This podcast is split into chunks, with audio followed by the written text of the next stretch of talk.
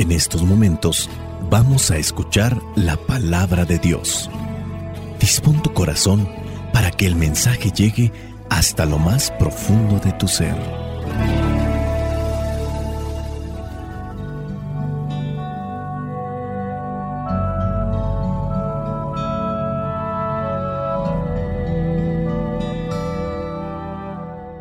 El Evangelio que la iglesia nos presenta para el día de hoy corresponde a Marcos, capítulo 6, versículos del 1 al 6. Dice así, Jesús se fue de allí a su propia tierra y sus discípulos fueron con él. Cuando llegó el sábado comenzó a enseñar en la sinagoga y muchos oyeron a Jesús y se preguntaron admirados, ¿dónde aprendió éste tantas cosas? ¿De dónde ha sacado esa sabiduría y los milagros que hace? ¿No es este el carpintero, el hijo de María, hermano de Santiago, José, Judas y Simón? ¿Y no viven sus hermanas también aquí entre nosotros? Y no tenían fe en él. Pero Jesús les dijo, en todas partes se honra a un profeta, menos en su propia tierra, entre sus parientes y en su propia casa. No pudo hacer allí ningún milagro, aparte de poner las manos sobre unos pocos enfermos y sanarlos. Y estaba asombrado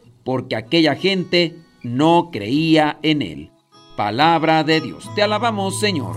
Señor Jesucristo, nuestro divino Salvador. Gracias te damos por tu infinito amor.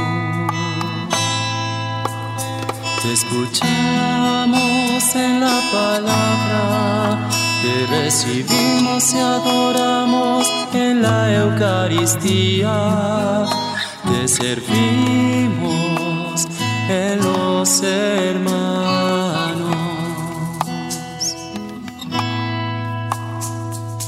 Que seamos misioneros como lo quieres tú enseñando a los hombres el fuego de tu amor. Oh, Vamos a reflexionar cinco puntos de este Evangelio. Comienza en el versículo 1. Jesús se fue de allí, donde estaba, a su propia tierra y sus discípulos fueron con él. Cuando llegó el sábado comenzó a enseñar en la sinagoga. Primer punto, anunciar a Dios se hace adentro y afuera. El Señor Jesús está aquí anunciando, está en una misión, anuncia con los que están en otros pueblos, en otros lugares, y también ahora le toca anunciar entre sus paisanos y familiares. Aquí es donde entra el punto de reflexión. Cuando nosotros somos misioneros o pertenecemos a una comunidad, no solamente tenemos que anunciar el reino de Dios allá afuera, también lo tenemos que hacer con los de la familia. Dígase de aquel que es un cantante evangelizador, dígase de aquel que también es un catequista o un misionero. Adentro y afuera se debe de anunciar el reino de Dios. Y es que se ha dado en algunos casos. De repente conoces a alguien que está dentro de las cosas de Dios, pero cuando está con su familia y sus conocidos, pues como si nada, no se le nota lo evangelizado, ni tampoco evangeliza. Me tocó conocer a un cantante evangelizador que cuando está ante el micrófono, cantando y alabando a Dios, inspira, anima para seguir a Dios, pero ya cuando está debajo de un escenario y no hay la gente que antes le estaba aplaudiendo.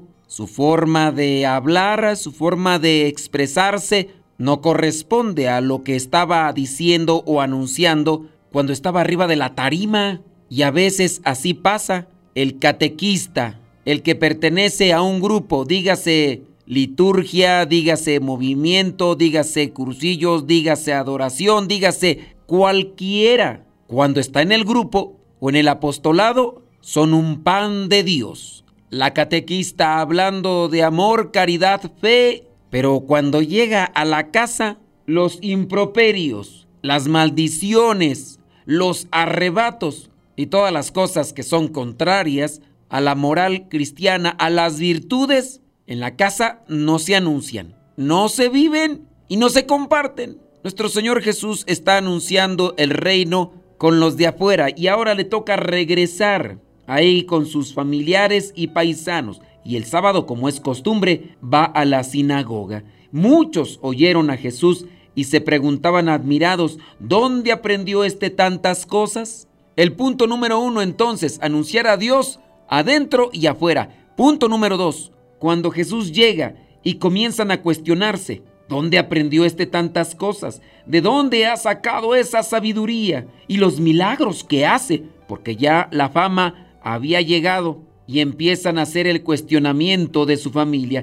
¿No es este el carpintero, el hijo de María? Y ya empieza a decir después los nombres de sus parientes, que aquí son presentados como hermanos, porque en el tiempo no existían los vocablos primo, tío, sobrino, cuñada, ni tampoco nuera. Estos que se mencionan aquí como hermanos de Jesús no son en el sentido como lo entendemos ahora. Son parientes. Pero aquí es donde vamos a enclavar el punto número dos, el problema de no saber mirar a Dios en lo humano. Estas personas ya habían escuchado que Jesús hacía milagros, que Jesús hablaba de manera diferente. Ellos todavía no lo ven, les ha llegado la noticia, pero comienzan a mirar lo humano. ¿Pues de dónde? Ni es maestro de la ley, ni pertenece a una familia de sacerdotes. Este es un carpintero como forma de desprecio. Sus hermanos, fulano, fulanita, quién sabe si a lo mejor tenían algunas actitudes o formas de ser que no corresponden a lo que podría ser considerado como una vida santa. Por eso es que incluso hacen ese tipo de comparación. Ese es también nuestro problema. Muchas veces miramos lo humano en las personas y no dejamos que Dios se manifieste o no vemos el mensaje de Dios porque nos enfocamos más a mirar a la persona. Ahora resulta que este muchachillo me va a enseñar las cosas de Dios. Ahora resulta que este va a quererme corregir. Ahora resulta que este que ni profesión tiene va a enseñarme las cosas de la vida. Y así también a veces entre consagrados. Este que me va a enseñar, pues si yo tengo 20, 30 años como consagrado, este apenas tiene un año, tiene dos, va saliendo del cascarón y no vemos el mensaje de Dios, no recibimos la enseñanza, porque comenzamos a mirar lo humano. Punto número 3. Cuando comienzan a hacer este tipo de comentarios despectivos, obviamente la gente no tiene fe en Jesús. Y en el versículo 4 dice, en todas partes se honra un profeta, menos en su propia tierra, entre sus parientes y en su propia casa. El punto número 3 es prepararse para el rechazo cuando se busca a Dios. El Señor Jesús lo tiene presente. Existía ya en aquellos tiempos este refrán porque era una realidad. Ese es disponerse también para la no aceptación, para el rechazo. Hay que prepararse para anunciar a Dios, pero también hay que prepararse para el rechazo, que puede ser entre la propia familia y es donde más duele. Es ahí cuando nosotros nos sentimos más devastados. Todavía cuando la gente no quiere escuchar o nos hace críticas o nos rechaza, si no les conocemos no nos duele tanto, pero cuando empezamos a tener este tipo de rechazos desde la familia es ahí cuando más duele. Uno tiene la intención de acercarse a Dios y de repente recibir este rechazo por parte de la propia familia nos hace sentir pequeños y al mismo tiempo humillados. Pero también para eso se tiene que preparar. El Señor Jesús lo tenía presente. ¿Qué hay que hacer? Enojarse, reclamar.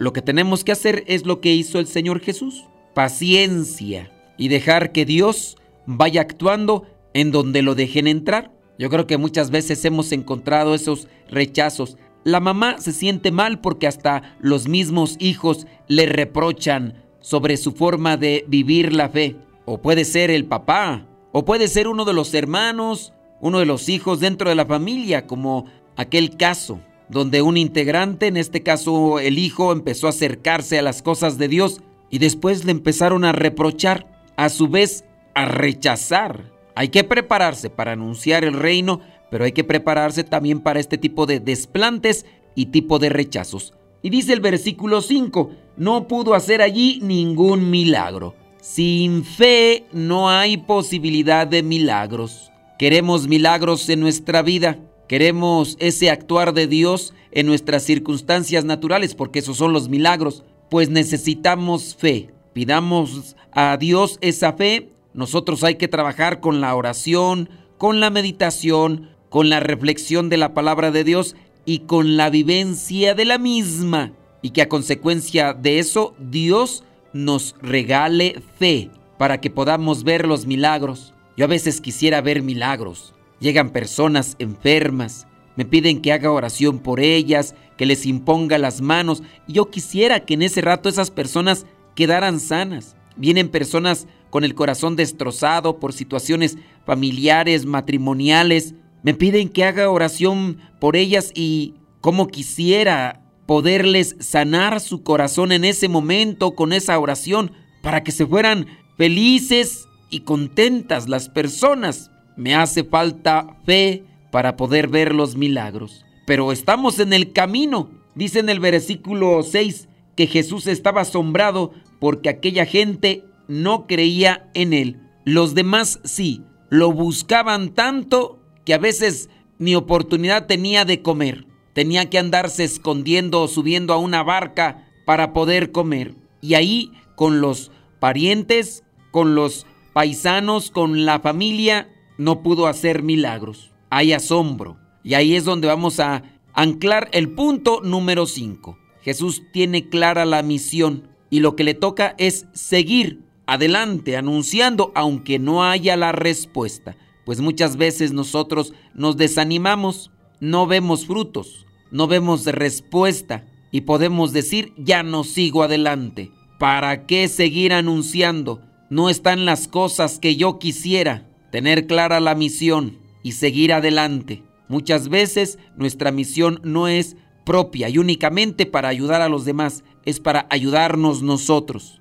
Mientras nosotros no nos dejemos envolver por el mundo, tenemos la esperanza de poder seguir caminando. Estas situaciones le pasaron al Señor Jesús. Con mayor razón nos va a pasar o nos puede pasar a nosotros cuando hemos decidido seguirle. Que el Espíritu Santo nos dé fortaleza, nos dé paciencia y nos dé sabiduría para saber trabajar estas cuestiones. La bendición de Dios Todopoderoso, Padre, Hijo y Espíritu Santo descienda sobre cada uno de ustedes y les acompañe siempre. Soy el Padre Modesto Lule de los misioneros servidores de la palabra. Vayamos a vivir el Evangelio. Lámpara es tu palabra para mis pasos, luz mi sendero. Lámpara es tu palabra para mis pasos Luz, tu palabra es la luz. Luz, tu palabra es la luz. Yo guardaré tus justos mandamientos. Señor, dame vida según tu promesa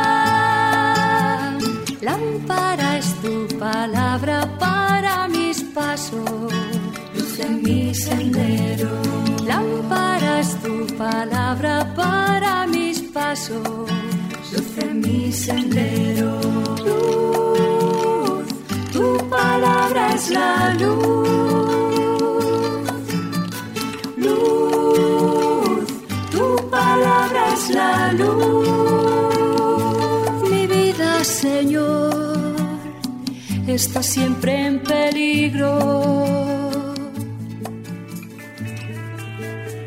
Señor, sal al camino e invítanos de nuevo a trabajar en tu viña. Señor, sal al camino e invítanos de nuevo a trabajar en tu viña. No importa a qué hora, no importa a qué precio nuestra paga eres tú y tu reino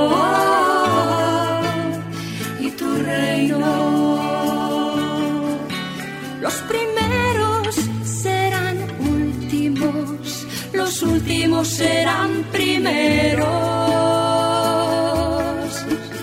Señor sal al camino. Invítanos de nuevo a trabajar en tu viña, Señor, sal al camino. Invítanos de nuevo a trabajar en tu viña, no importa a qué hora, no importa a qué precio